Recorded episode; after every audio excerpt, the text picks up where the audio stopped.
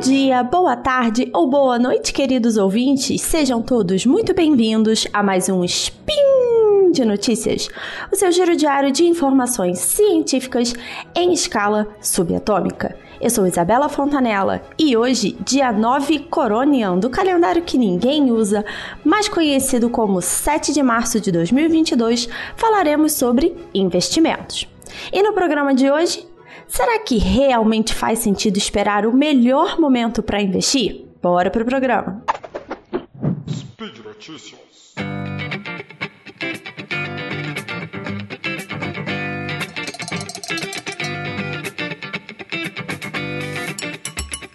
Então, gente, esse episódio foi baseado num artigo que saiu em julho de 2021 e que foi postado no site schwab.com. E a equipe de pesquisa desse site fez um estudo para o que chamamos de market timing, que é a tentativa que várias pessoas fazem, né, de acertar o melhor momento para investir.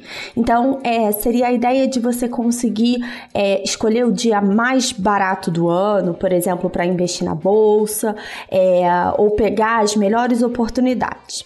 Esse estudo especificamente foi calculado sobre os retornos do S&P 500, que é a lista das 500 maiores empresas da bolsa americana. Mas a ideia desse market time, né, do timing de mercado, pode ser aplicado a qualquer investimento. A lógica desse estudo foi avaliar se realmente faz sentido a tentativa que muitos investidores têm de acertar esse momento perfeito, né? O que seria o ponto maravilhoso dos investimentos. Para fazer essa análise, e para ver se faz realmente sentido ficar esperando esse momento perfeito, entre aspas, aqui, os pesquisadores determinaram cinco estilos de investimento e deram alguns nomes para eles, como se fossem pessoas. Então, o primeiro é o Peter Perfect, e ele é um cara que foi muito bom na seleção de investimentos dele, muito sortudo também, e ele conseguiu sempre investir no dia de maior baixa do S&P 500 a cada ano.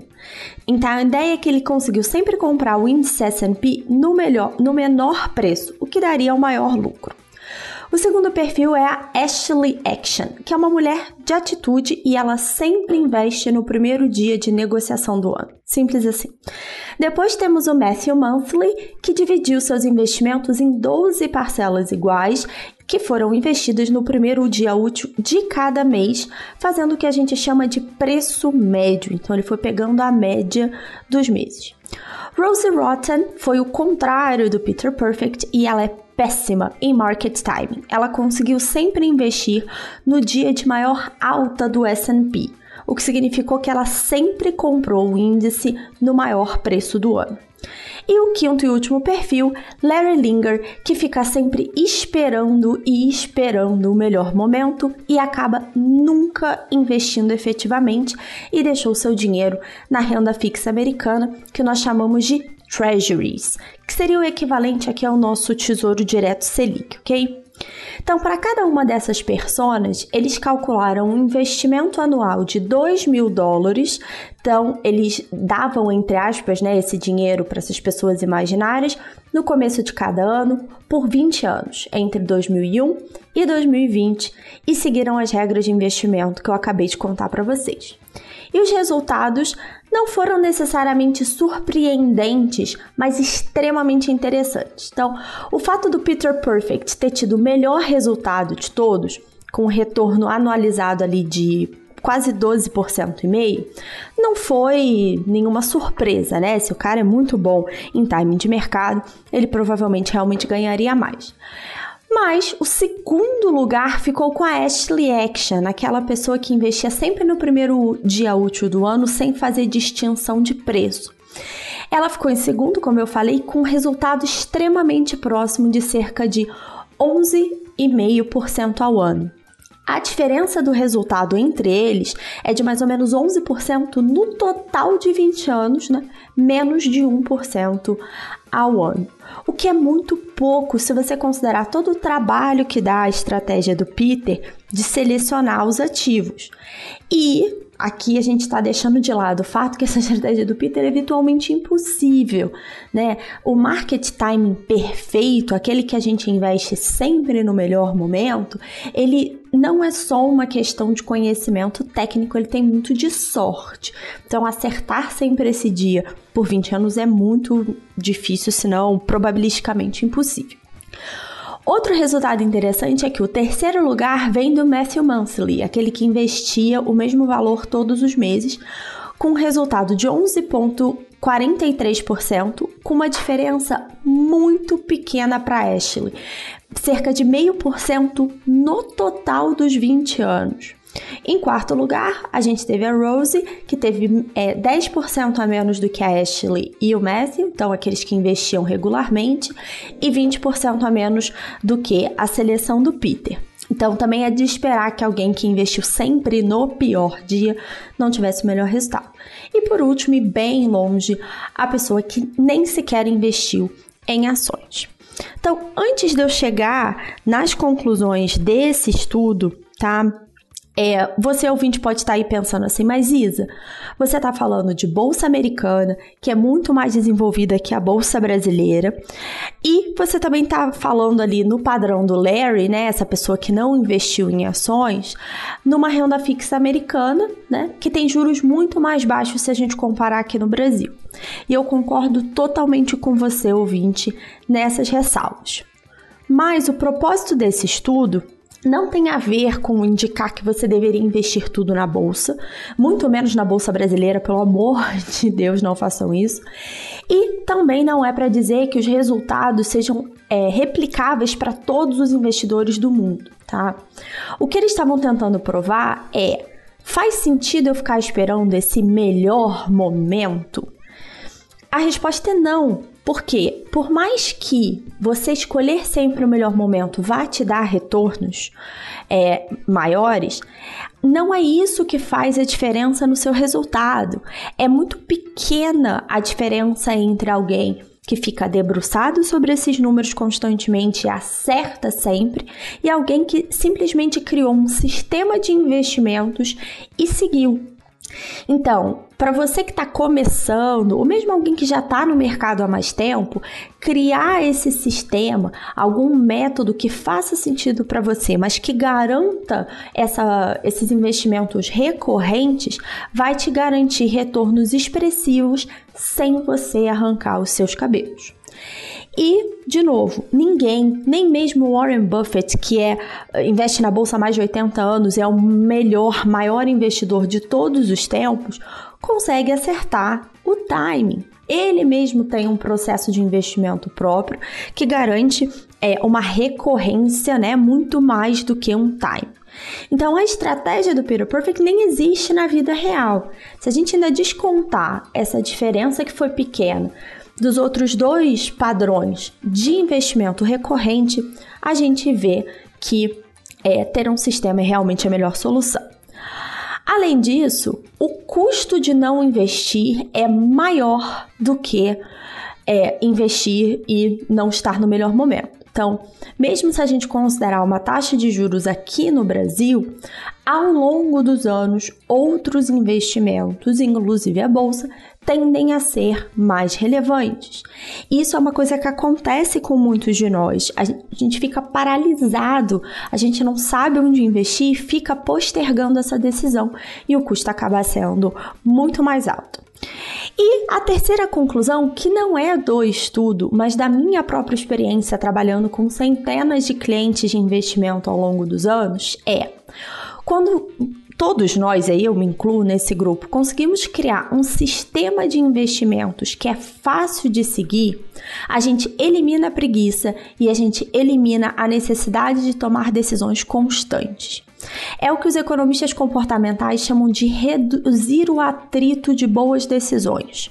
Você facilita o comportamento que você gostaria de reforçar, nesse caso, poupar e investir, e ele se torna um hábito cada vez mais fácil de seguir.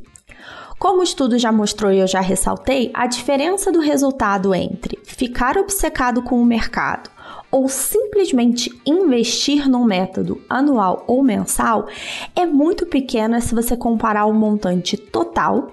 E eu digo mais, é praticamente irrelevante se você pensar o trabalho que dá, o tempo que você perde em acompanhar todos esses milhares de indicadores de mercado diariamente. Então, criar um sistema pode te dar retornos um pouco menores, mas com certeza vai te dar muito mais tempo e qualidade de vida. Então, com essa conclusão do estudo, você pode estar se perguntando como você pode aplicar isso na sua vida. E eu vou te dar três das dicas mais eficientes que eu já testei comigo, com amigos e com clientes. Então, primeiro de tudo, você pode fazer investimentos ou transferências automáticas. Então, se você decidir poupar todos os meses, você pode estabelecer um dia no mês e programar a transferência do dinheiro para uma conta de investimentos ou até mesmo já programar o seu investimento. Então, vamos dar um exemplo prático. Se você recebe todo dia primeiro do mês, pode programar uma transferência nesse dia ou no dia seguinte para uma conta de corretor ou até mesmo selecionar o débito automático de uma previdência privada na sua conta. Assim você não precisa fazer pensar mais nisso, né? Você só tem trabalho uma vez e aí todo o seu processo foi automatizado. A segunda coisa que você pode testar é o que eu gosto de chamar de autocompromisso. Então, você já sabe que vai receber um bônus, um aumento ou um décimo terceiro e você gostaria de poupar esse dinheiro, mas sabe que se ele bater na sua conta, você vai gastar? Então, você pode fazer um compromisso com você mesmo por escrito. Escrever já ficou comprovado, mesmo que seja um autocompromisso, ajuda o seu cérebro a processar é, que você realmente quer fazer isso, não é só uma promessa vazia e etc. Se você faz esse exercício antes de efetivamente receber o dinheiro na sua conta, de novo, o seu cérebro vai processando a ideia de que aquele dinheiro já foi reservado para outra coisa. E aí, a partir do momento que você já sabe quando vai receber essa grana, pode recorrer à dica número 1, um, tá? Então a ideia é: sei que eu vou receber um bônus, faz um autocompromisso, a partir do momento que você sabe o dia, você já programa a transferência. E a minha terceira, última e favorita dica é ter uma carteira de investimentos pré-selecionada. Então, ao invés de você ter que escolher todos os meses ou todas as vezes que você poupar, tiver que escolher um investimento, porque você já não faz isso anteriormente. Então, se você já tiver uma carteira balanceada, pré-selecionada, que você foi feita por um profissional, que você mesmo escolheu, você pode simplesmente ir complementando a sua estratégia ao longo dos meses. Você vai fazer um pouco do preço médio e vai conseguir encontrar outras oportunidades ao longo do tempo. Outra opção, para quem não quer fazer uma carteira, é ter investimentos específicos vinculados a objetivos específicos. Então, esse investimento é para viajar, esse é para reformar casa, esse é para comprar um carro. E assim, você não precisa se desgastar pensando muito na hora de investir, já que já foi tudo pré-selecionado. Então, essas dicas que eu estou passando para vocês são da minha experiência prática trabalhando com investimentos. Eu mesmo já testei essas dicas comigo e elas funcionam. Se você quiser deixar mais dicas, é, dúvidas, comentários sobre esse SPIN ou sobre o estudo, você pode ir lá no post no portal do Aviante. Lá vocês vão encontrar o link para essa pesquisa que eu estou citando aqui. Vocês também podem conversar diretamente comigo pelo Instagram no arroba isa.fontanella com dois L's, onde eu escrevo frequentemente sobre investimentos. É importante lembrar que este e todos os outros podcasts da família Deviante só são possíveis por conta dos nossos lindos padrinhos e madrinhas.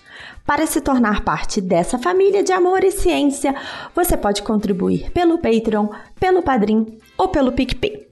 E por hoje é só. Se cuidem, se vacinem e até amanhã.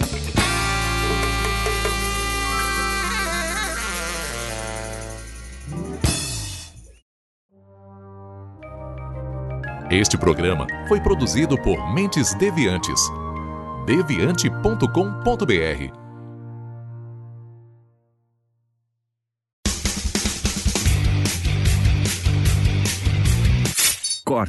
Edição de podcast.